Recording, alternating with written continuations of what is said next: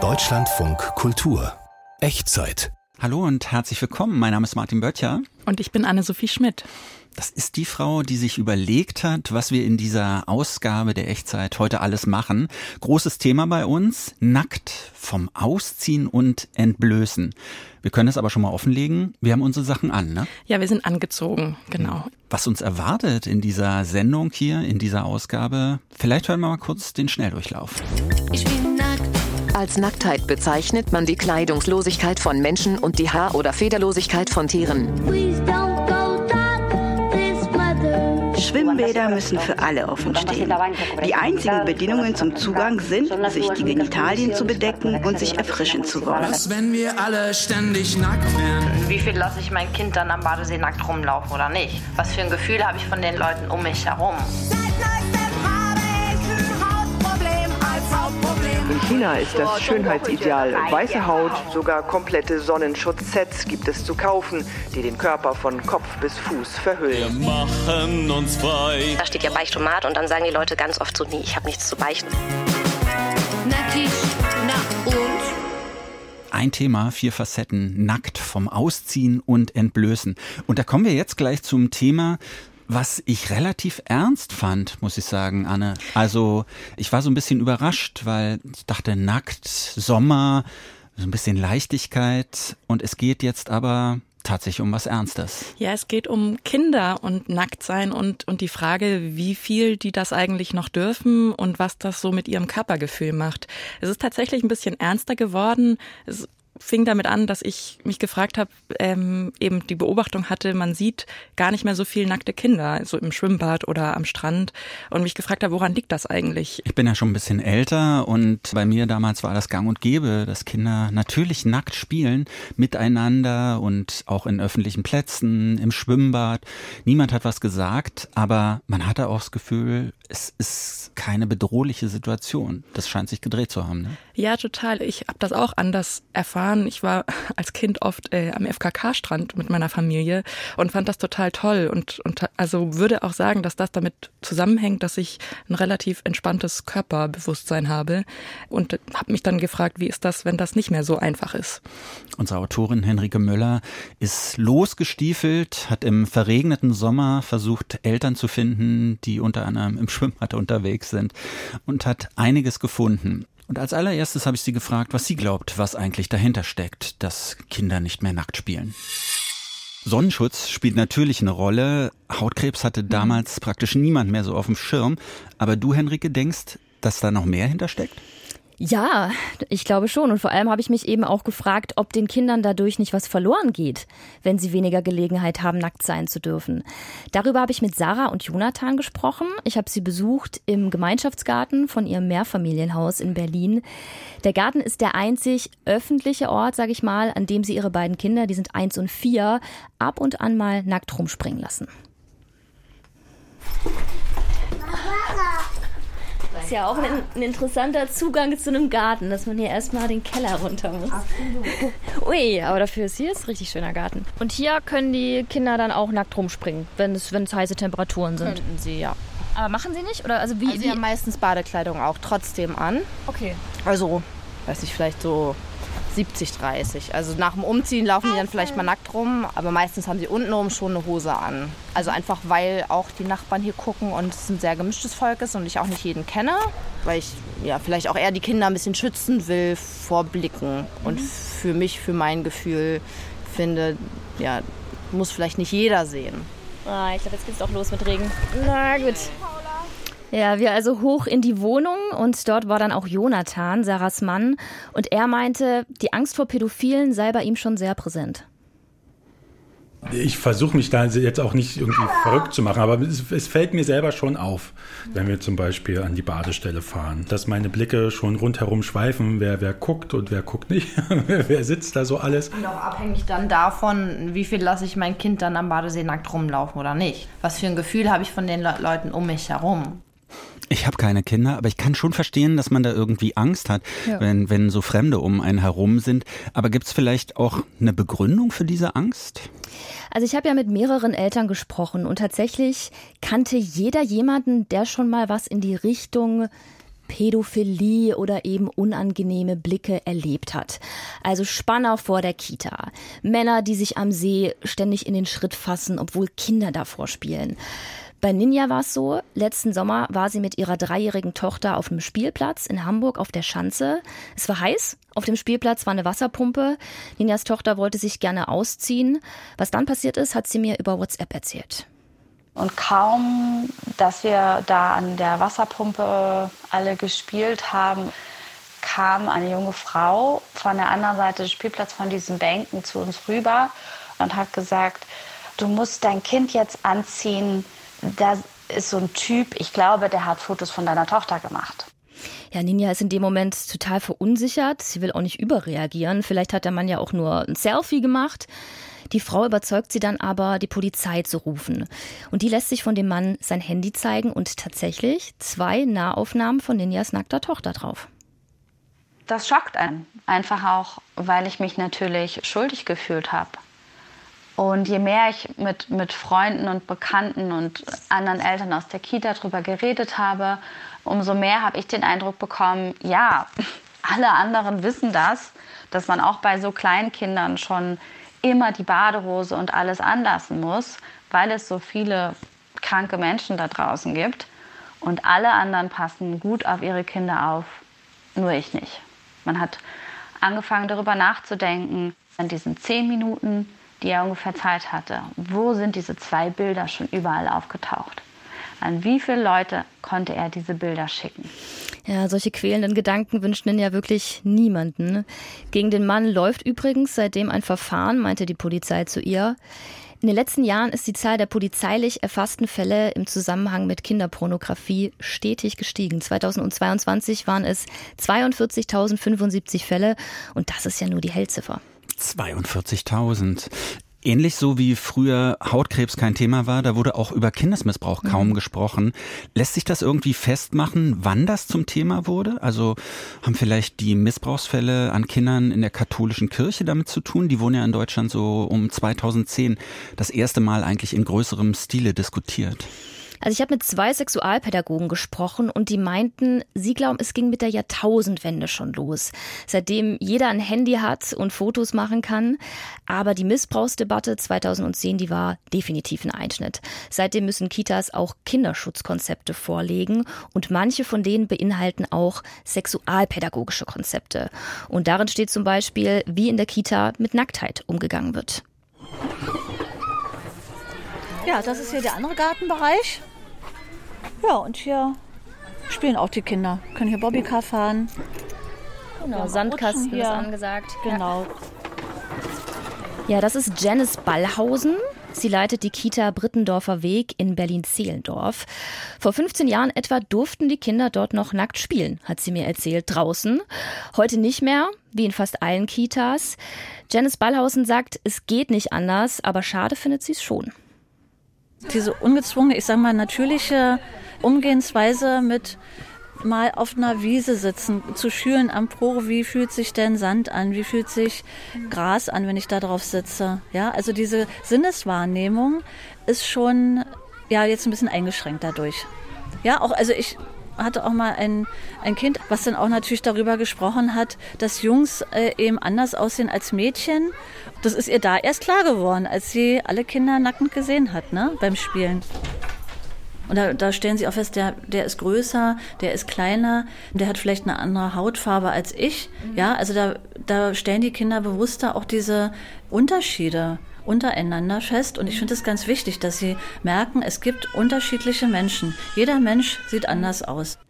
Das Nacktsein also auch als Gelegenheit, um Toleranz zu lernen, körperliche Vielfalt zu sehen, haben wir gehört. Jeder Körper ist okay, wie er so ist, also auch der eigene. Mhm. Gibt es denn Erkenntnisse dazu, ob es Kindern schadet, wenn sie kaum noch nackt sein dürfen? Also es gibt dazu leider keine Studien. Aber für die Entwicklung des Körpergefühls ist Nacktsein auf keinen Fall unerheblich. Das sagt Stefan Timmermans von der Gesellschaft für Sexualpädagogik. Und Kinder, die schon sehr früh immer eingehüllt und eingewickelt werden, die werden sicherlich früher ein Schamgefühl, Körperschamgefühl entwickeln, äh, als äh, Kinder, denen man das lange äh, ermöglicht und denen man jetzt auch nicht so in den Kopf setzt, ja, aber du musst aufpassen, wenn du dich ausziehst, dann könnte irgendwie an jemand anders gucken und dich anschauen. Ne? Dass, wenn ein Kind sowas mitkriegt im frühen Alter, und dann nimmt man ihm diese Unbefangenheit auch. Also Nacktsein wird dann womöglich mit Ängsten assoziiert. Das könnte später die Sexualität hemmen, muss aber auch nicht sein. Michael Hummert vom Institut für Sexualpädagogik in Koblenz, der sagt, die Gelegenheiten für Kinder heute nackt zu sein sind vielleicht weniger geworden, aber man kann das ausgleichen, indem die Kinder zu Hause nackt sein dürfen oder in einem blickgeschützten Garten. Viel schädlicher für das Körpergefühl ist ihm zufolge eh was anderes. Wenn wir abschützige Bemerkungen über Körper machen, über also wenn ich einen mache über meinen Körper oder über andere Menschen, die um uns herumlaufen, ähm, und natürlich auch, wenn ich Bemerkungen über das Kind selbst mache, wenn ich angeekelt gucke, wenn ein Kind seine Genitalien anfasst, das kriegen Kinder alles mit. Wir wissen heute, dass ähm, die Empfindungen, die mir zu meinem Körper mitgegeben werden, die prägen mich ja auch als Erwachsener. Okay, aber was heißt das dann konkret? Eltern sollen ihrem Kind so vorleben, dass sie zufrieden sind mit ihrem eigenen Körper, sich auch vielleicht öfter vor dem eigenen Kind nackt zeigen, um zu demonstrieren, jeder Körper ist schön? Ah, jein. Also hm. wenn ich mich als Elternteil nicht wohlfühle mit meinem Körper, dann hilft es auch nicht, wenn ich so tue, als ob. Das merken Kinder. Authentisch sein ist da das A und O, meinte der Sexualpädagoge Stefan Timmermans. Er würde Eltern empfehlen, sich bewusst zu machen, wie man selbst bezüglich Nacktheit aufgewachsen ist ist. Bei Sarah, die wir am Anfang gehört haben, gab es Nacktheit in ihrer Kindheit zum Beispiel quasi gar nicht, nur im Badezimmer. Und das hat sie sehr geprägt. Ich würde mir wünschen, schon ein bisschen lockerer zu sein, so oder gewesen zu sein und musste mir das halt irgendwie selber so aneignen, dass Nacktheit schon auch was, was Schönes und was Gutes ist und jeder Körper auch schön ist und man sich nicht verstecken muss für das, was man so hat. Sarah will es bei ihren eigenen Kindern jetzt anders machen, aber in einem Rahmen eben, der für sie möglich ist. Ernstes Thema hier bei uns im Echtzeit-Podcast. Kinder, die nicht mehr nackt spielen können, weil die Bedrohung von außen zu groß zu sein scheint. Anne, bevor wir weitermachen mit unserem nächsten Thema, was hat dich überhaupt so interessiert an diesem Nacktthema? Ja, irgendwie ist das ja ein Thema, was die Gemüter immer sehr erregt. Und ich dachte, es ist Sommer, es ist potenziell heiß. Es war jetzt gar nicht so heiß, aber pünktlich zum Wochenende werden die Temperaturen wieder wärmer. Und ich finde es ganz interessant, wie Menschen mit Nacktheit umgehen. Manche sind da total locker und manche eben nicht. Und gerade im Sommer, wenn man im Schwimmbad ist, manche ziehen sich aus und machen Verrenkungen, um ja, ja kein zu viel Körperteil zu zeigen. Und manche sind damit eben total gelassen. Und das finde ich spannend, woher das kommt. Ja, ich finde das auch interessant. Ich verhülle mich auch immer im Schwimmbad, aber gar nicht so sehr, weil ich mich geniere, sondern auch so eine Art Respekt mittlerweile vor den anderen, weil ich weiß, dass andere Leute sich eventuell davon gestört fühlen, von so einer Nacktheit. Ja, wobei ich sagen muss, ich gucke da halt nicht hin. Also hm. es kommt ja auch auf den anderen an. Guckt der hin oder, oder gibt dir dir deine Privatsphäre und, und guckt nicht hin. Ja, aber wenn Kinder zum Beispiel in der Nähe sind, wir hatten es gerade eben, man möchte ja auch da gar nicht erst in so einen bestimmten Verdacht oder sowas kommen. Ja, ne? siehst du gar nicht so einfach mit der Nacktheit nämlich. Ja, auch in Spanien nicht. Wir haben unsere Kollegin Julia Macher gebeten, in Spanien nochmal zu gucken, wie das eigentlich ist. Denn da in Spanien ist seit kurzem erlaubt, dass man auch topless, also oben ohne als Frau am Strand zum Beispiel rumliegen kann. Ich kann mich erinnern, das gab es früher auch schon, aber das scheint mehr so, weiß nicht, war es verboten? Das war, glaube ich, schon verboten. Mhm. Gerade, also am Strand haben es Frauen trotzdem gemacht, aber im Schwimmbad war es verboten. Und das ist jetzt die neue Regelung, dass das explizit erlaubt ist. Ja, übrigens auch in deutschen Schwimmbädern in manchen Städten. Genau. In Berlin zum Beispiel darf man es eigentlich. Es machen trotzdem nicht so viele. Und so scheint es auch in Spanien zu sein, berichtet uns jedenfalls Julia Macher. Kleine Brüste, große Brüste, schlaffe Brüste, straffe Brüste, deren Trägerinnen entspannt und fröhlich im Wasser planschen. Das Plakat am Eingang des öffentlichen Freibads auf Barcelonas Hausberg Montjuic hat eine klare Botschaft. La meva piscina no discrimina. In meinem Schwimmbad wird niemand diskriminiert. Das Bild hinter dem Drehkreuz dagegen. Im olympischen Becken ziehen Badeanzugträgerinnen ihre Bahnen. Auf den Treppenstufen mit dem spektakulären Blick über die Stadt sonnen sich Bikini-Trägerinnen.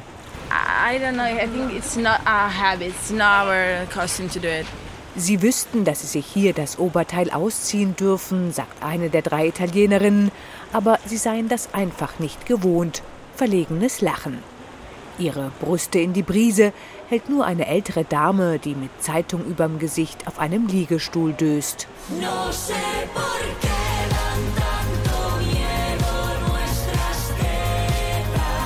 Warum habt ihr solche Angst vor unseren Brüsten? Ohne sie gäbe es nichts Schönes auf der Welt, singt die spanische Popband Rigoberta Bandini. Ihr Song von 2021 ist so etwas wie die inoffizielle Hymne der spanischen Free the Nipple Bewegung. Das Lied war Publikumsfavorit bei der Vorauswahl des Eurovision Song Contest. In ihm zeigte sich der Stolz von Spaniens starker feministischer Bewegung auf das Erreichte. Die Botschaft uns sagt niemand, wann wir unsere Brust ein und wann wir sie auszupacken haben. Und die Schwimmbadnorm ist, so sieht es die katalanische Gleichstellungsministerin Tanja Verja, die administrative Antwort auf diese Forderung. Schwimmbäder müssen für alle offen stehen. Die einzigen Bedingungen zum Zugang sind, sich die Genitalien zu bedecken und sich erfrischen zu wollen. Das klingt so einfach und offensichtlich, aber lange war das nicht so. Vor allem nicht für Frauen, die aufgefordert wurden, ihre Brüste zu bedecken oder denen verboten wurde, in der Öffentlichkeit ihr Kind zu stillen. Als längst überfällig bezeichnet Verja die Regelung. Dabei kommt sie streng genommen zu spät. Das Tabu um die vor den Augen der Welt stillende Brust ist auch in Südeuropa vom Tisch. Der letzte Aufreger um eine Mutter, die ein Einkaufszentrum wegen des Kinds an ihrer Brust verlassen musste, liegt acht Jahre zurück. Im Kaufhaus an der Plaza Catalunya ist der Raum neben den Toiletten, in den man stillende Frauen früher gern schickte, verwaist. Frau stillt längst, wo nötig. Auf dem Spielplatz, im Café, im Gehen, im Stehen. So hat das auch Alicia Gentili gemacht, dreifache Mutter mit Stillerfahrung aus zwölf Jahren. Als ich meinen Ältesten gestillt habe, benutzten viele Frauen so ein Tuch, um sich damit zu bedecken. Ich fand das immer komisch. Bei den Zwillingen habe ich vom Krankenhaus so ein Tuch geschenkt bekommen, aber genutzt habe ich es nie. Das Stilltuch ist aus dem Sortiment der meisten Fachgeschäfte verschwunden. Man selbst habe nie solche Artikel geführt, sagt die Verkäuferin und runzelt ob der Nachfrage die Stirn. Doch nackte Brust ist nicht gleich Brust. Das zeigt sich vor allem dort, wo oben ohne lange Zeit normal war, am Strand. Noch vor fünf Jahren sonnten sich knapp die Hälfte aller Spanierinnen ohne Oberteil, mehr als in jedem anderen europäischen Land und ganz gleich welchen Alters. Und heute? An Barcelonas Stadtstrand reiht sich Handtuch an Handtuch. Topless zeigt sich nur eine junge Chilenin. Es primer día que lo hago, acá. Ich bin zum ersten Mal an diesem Strand oben ohne. Dass man so wenige Frauen oben ohne sieht, hat bestimmt auch mit Instagram zu tun. Es gibt zwar diese Free the Nipple-Kampagnen, aber trotzdem wird immer noch viel zensiert. Das ist ein ständiger Kampf, was man zeigen darf und was nicht, was als schön gilt, was nicht. Und den wollen viele vermeiden. Barcelona sei einfach zu voll, ergänzt die Frau vom Nachbarhandtuch. Sie selbst habe auch keine Lust, sich irgendwo im Netz auf dem Foto eines Unbekannten oben ohne zu entdecken. Da kann die Politik noch so viel regulieren, die Regeln bestimmt auch die Netzwelt mit. Und die scheint entschieden zu haben, Stillbrust raus, Schwimmbrust rein, zumindest bis die Nippel auch auf Instagram und Co. befreit sind. Wir halten es nochmal fest, es ist offensichtlich nicht so einfach mit dem Nacktsein und da spielen so viele verschiedene Dinge rein, sagt vielleicht auch immer was über die jeweilige Zeit oder über unser jeweiliges Moralverständnis. Anne, das große Thema dieser Episode heißt ja nackt, vom sich entblößen, sich nackig machen, aber wir verstehen das jetzt so ein bisschen im übertragenen Sinne. Es geht um ein Beichtomat. Fand ich erstmal vom Ausdruck her sehr interessant. Wie bist du auf dieses Thema gestoßen? Na, ich habe mich eben mit dem, dem Thema Nacktheit beschäftigt und bin dann ein bisschen weitergegangen und habe überlegt, nackt sein kann ja auch heißen, sich, sich ehrlich zeigen und sich öffnen. Und äh, in dem Zuge bin ich eben auf, äh, auf Jana Kreisels Beichtomat gestoßen und fand es ganz spannend. Sie hat sich ganz viel mit Ritualen beschäftigt und meinte, dass Rituale für Menschen total wichtig sind, aber wegen der zunehmenden Kirchenaustritte diese Möglichkeit so ein bisschen verloren geht und fand es dann ganz interessant, was, was erzählen denn Leute in so einem modernen Beichtstuhl ihr, ist das so wie in einem richtigen Beichtstuhl oder sind das ganz andere Geschichten? Der Beichtomat sieht so ein bisschen aus wie so ein Fotoautomat, ein bisschen auch wie eine Umkleidekabine, ist schwarz gestrichen. Jana Kreisel war damit in Deutschland unterwegs, in 16 verschiedenen Städten, hat immer versucht, so Leute da reinzuziehen und die sitzen dann ihr da drinnen gegenüber erzählen möglichst persönliche Geschichten, beichten vielleicht auch irgendwas. Und das Besondere, Jana Kreisel macht sich Notizen und am Ende, da zeichnet sie was. Diese ganze Situation, die Geschichte, die ihr erzählt wurde, die findet dann Eingang in so eine Art Comiczeichnung, die ausgegeben wird, wie an so einem Fotoautomaten. Fand ich sehr schön. Ich habe sie als allererstes gefragt, als wir uns vor der Sendung miteinander unterhalten haben, ob dieser Beichtomat vielleicht wirklich so eine Art moderner Beichtstuhl sein könnte.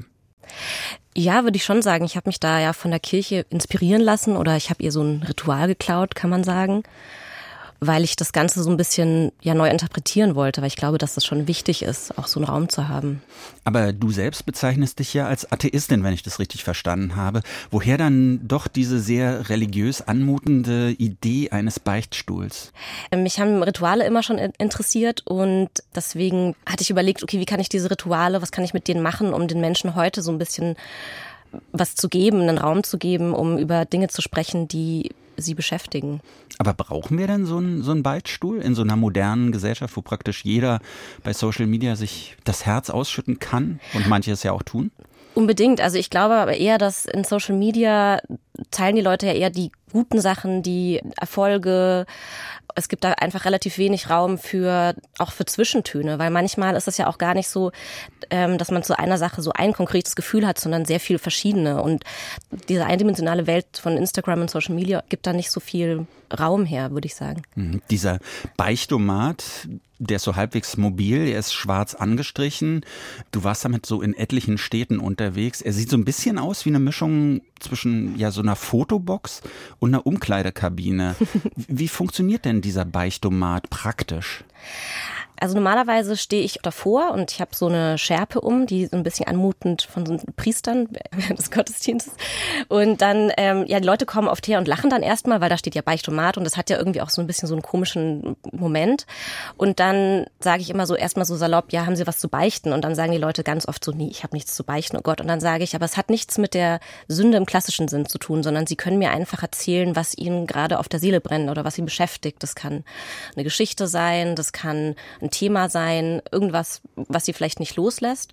Und das können sie mir erzählen und ich zeichne daraus ein Bild. Und dann überlegen die Leute kurz und dann ähm, treten sie in diese eine Seite der Kabine rein. Es ist ja so wie so ein klassischer Beichtstuhl. Es gibt diese zwei Kabinen. Und ich setze mich auf die andere Seite und dann fangen die Menschen an zu erzählen. Ich finde das ganz lustig. Auf dem Beichtstuhl selber draußen steht ja Sin Free Now. Also so, sozusagen, da ist ja auch dieses Komische wieder so mit im Spiel. Geh da rein und dann ja. sofort sündenfrei. Ja. Aber ist das so nötig, dass man so ein bisschen augenzwinkert daran geht, damit man die Leute überhaupt dazu bringt, dass sie was verraten? Ich glaube schon, dass dieses erstmal drüber lachen so ein, ein bisschen einen lockeren Moment schafft. Und dadurch kommt man vielleicht eher aus diesem, ah, die Schwere von der Kirche, die Schwere des Beichtstuhles. Und dann, dadurch kann man sich dann vielleicht ein bisschen davon lösen und überlegen, okay, was beschäftigt mich eigentlich? Vielleicht erzählst du uns noch so ein paar Geschichten. Was, was sind das für Geständnisse, die die Menschen dann da in diesem Beichtomat so loslassen, so erzählen? Und was für Bilder entstehen dann daraus? Es waren so viele unterschiedliche Geschichten. Ich habe ja ungefähr über 180 Geschichten gesammelt. Zum Beispiel eine junge Mutter kam mal rein und die ist, also die ist sehr früh Mutter geworden und erzählte dann davon, dass sie ihr Kind zwar über alles liebt, sie sich trotzdem aber auch manchmal fragt, wie ihr Leben jetzt aussehen würde, wenn sie dieses Kind nicht hätte. Und das finde ich zeigt ganz gut dieses, man kann zu einer Sache verschiedene Gefühle gleichzeitig haben und man kann sich über was freuen und gleichzeitig bereuen. Ein Mann hat von, davon berichtet, wie er doch sie Schwierigkeiten hat, mit dem, diesem Männlichkeitsbild zu entsprechen, dass da so ein Druck auf ihm lastet, so der Starke und der Obere zu sein, aber er auch, ja, eine sanfte Seite hat und da gar nicht weiß, wo die vielleicht gut Platz hat. Es gibt aber auch manchmal schöne Geschichten von Leuten, die ihre Sexualität entdeckt haben. Oder ein Mann hat davon berichtet, wie ja seine Mutter ihm immer so vorgeworfen hat, ach, du wirst irgendwann mal das ganze Erbe verprassen. Und dann hat er das geerbt und ähm, jetzt lässt er sich tatsächlich gut gehen und ähm, findet auch, dass er das so verdient hat, weil so sieht das so als eine Art Schmerzensgeld. Und ja, ich fand das eigentlich einen ganz schönen Moment auch. Ich fand auch das Bild ganz schön.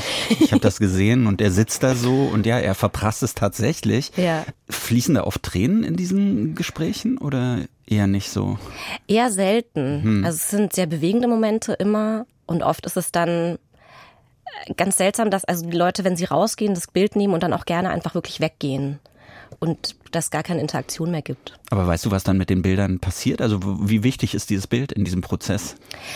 Also das Bild, das war mir ganz wichtig, ist für die Personen mhm. und was die damit, ich sage dann am Ende, ihr könnt jetzt mit dem Bild machen, was ihr wollt, ihr könnt es aufheben, verbrennen, ähm, in eine Schublade stecken und nie wieder angucken, im Klo runterspülen.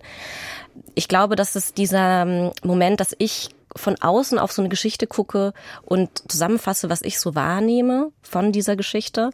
Ich glaube, dass das total hilft, um selber mal so einen Schritt zurückzutreten und zu sehen, wie andere die eigene Geschichte sehen. Das ist ja auch deine eigentliche Rolle, ne? dieses Bild zu zeichnen. Du machst sonst keine Kommentare, du gibst keine Ratschläge. Ich glaube, es gab einen einzigen Fall, wo du dann am Ende doch mal was gesagt hast, weil du die Situation nicht ertragen konntest, oder? Ja, ich fand das einfach wirklich schwierig, da nichts zu sagen, weil das mir einfach dann, weil ich es so mitfühlen konnte. Was genau. war das für eine Geschichte? Ähm, eine Frau, die von ihrer Mutter einfach sehr, sehr schlecht behandelt wurde, also gewürgt und immer wieder, die ihr gesagt hat, ich ähm, schick dich wieder nach Hause, die kam aus einem anderen Land. Und die es dann irgendwann geschafft hat, sich davon zu lösen und gesagt hat, ja, ich liebe meine Mutter, aber ich mag sie nicht und sich dafür dann aber schuldig fühlt da fiel es mir einfach schwer, dass diese junge Frau diese Schuld tragen sollte. Was, macht das dann mit dir, wenn du diese ganzen Geschichten hörst? Also wir haben ja schon, schon erfahren, es gibt auch schöne Geschichten, nette Geschichten, lustige Geschichten, aber es gibt auch ziemlich heftige Geschichten. Wie gehst du damit um? Also bist ja keine Psychologin oder sowas, die danach Supervision bekommt oder nochmal Betreuung durch, durch KollegInnen oder sowas. Ja, also zum einen hatte ich schon das Gefühl, dass ich, wenn ich den Menschen das Bild zurückgebe, gebe ich denen damit auch die Geschichte zurück. Aber was ich schon gemerkt habe, ist, dass es einfach sehr, sehr auslaugend ist. Also ich war dann, wenn ich sowas zwei Tage gemacht habe, dann brauche ich erstmal ein, zwei Tage wirklich Ruhe und kann mit niemandem sprechen. Ähm, und ich, es war, hat, hat mich zwar ausgelaugt, aber ich habe mich auch unglaublich verbunden mit allen Menschen gefühlt, weil ich finde, ja, wenn man so seine tiefsten Geheimnisse teilt und dann feststellt, ach, allen geht's so, alle haben so eine Geschichte, hat es sowas, ja, ich hatte so das Gefühl, ich hatte, ja, mich mit der Menschheit irgendwie so zu verbinden. Hm. Geht's denn weiter mit dem Beichtomat oder wird er jetzt eingemottet oder ist er schon eingemottet? Genau, also die Tour ist jetzt erstmal vorbei und die Idee von Anfang an war aber aus diesen Geschichten ein Buch zu machen, um dieses Erlebnis, das man hat, wenn man in den Beichtstuhl geht, dieses Erleichterungserlebnis auch hinterher zu haben, dass die Leute sich das Buch anschauen können und sagen können, ach Mensch, da geht's jemandem ähnlich wie mir und dadurch sich einfach besser fühlen und vielleicht auch mehr verbunden mit den Menschen. Und der Beichtstuhl ist jetzt erstmal im Keller. das ist ja vielleicht ganz gut aufgehoben. Genau. Jana Kreisel, Illustratorin und sogenannte Beichtabnahmekünstlerin, die in Comiczeichnen die Essenz einer Beichte einfängt. Vielen Dank für das Gespräch. Vielen Dank. Interessante Geschichten. Menschen, die sich nackig machen, nicht unbedingt körperlich, sondern die so ihre privatesten Geschichten erzählen. Und manchmal fließen dann auch Tränen. Jetzt geht's, glaube ich, weniger um Tränen, obwohl wir uns mit dem Gesicht ein bisschen beschäftigen müssen. Man kann ja natürlich sich auch das Gesicht verhüllen. Wir, wir kennen Schleier, wir kennen Brautschleier. Wir gehen jetzt nach China. Dort hat das Verhüllen eine etwas andere ja, Wirkung, eine etwas andere Bedeutung, beziehungsweise da steckt was anderes hinter. Hauptsache weiß, so ist der folgende Beitrag überschrieben. Anne, vielleicht ganz kurz erklärt, um was es geht? Es geht darum, dass viele Chinesinnen sich im Sommer gerade eben nicht nackt machen, sondern möglichst verhüllen und auch ihr Gesicht verhüllen, um sich vor der Sonne zu schützen, um ihre Haut möglichst weiß zu belassen.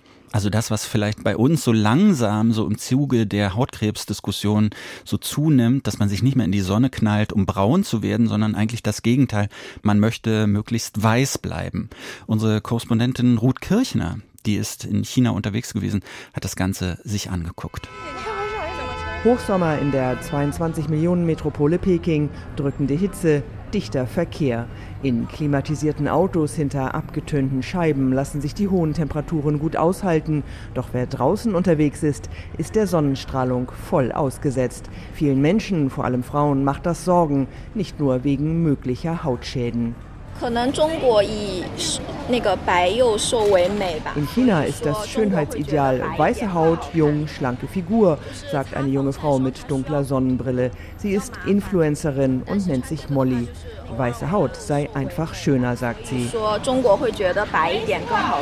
Molly will daher auf keinen Fall braun werden und trägt trotz der Hitze ein langärmliches Shirt, das auch die Handrücken bedeckt. Andere verhüllen sich fast komplett.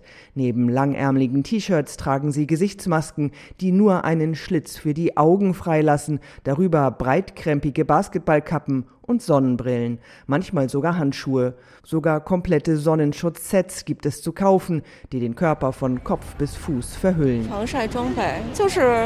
Ich trage eine Maske und einen Hut gegen die UV-Strahlen und ein UV-abweisendes Shirt. Außerdem benutze ich Sonnencreme, sagt Frau Lee.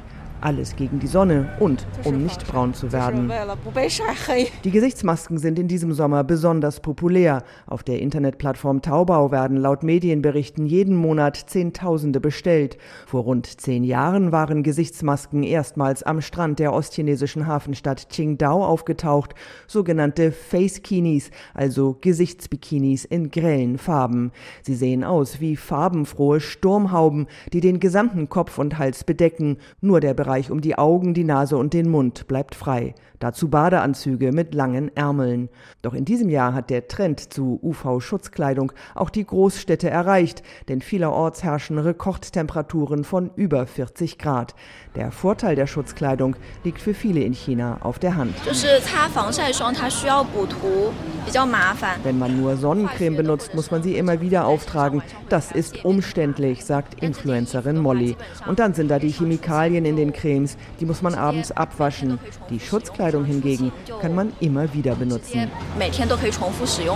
Das Geschäft mit der UV-Schutzkleidung boomt. Die Umsätze seien gegenüber dem Vorjahr um das Achtfache gestiegen, heißt es bei einem Marktforschungsinstitut. Hauptkundschaft sind Frauen, aber auch Männer sind mit Gesichtsmasken und UV-Shirts unterwegs. So wie Herr Wu, der auf einem E-Scooter durch Peking saust. Mit seiner weißen Maske, die auch Mund und Nase voll bedeckt, sieht er eigentlich eher aus wie ein Imker. Ich will keinen Sonnenbrand kriegen, sagt Herr Wu. Vor allem auf dem E-Scooter trägt er die Maske und einen daran befestigten, ebenfalls weißen Hut. Und die Hitze? Es ist heiß, stöhnt Herr Wu. Und klar ist es unter den Masken noch stickiger, sagt er und zuckt mit den Schultern. Die Temperaturen sind wirklich sehr hoch, sagt er.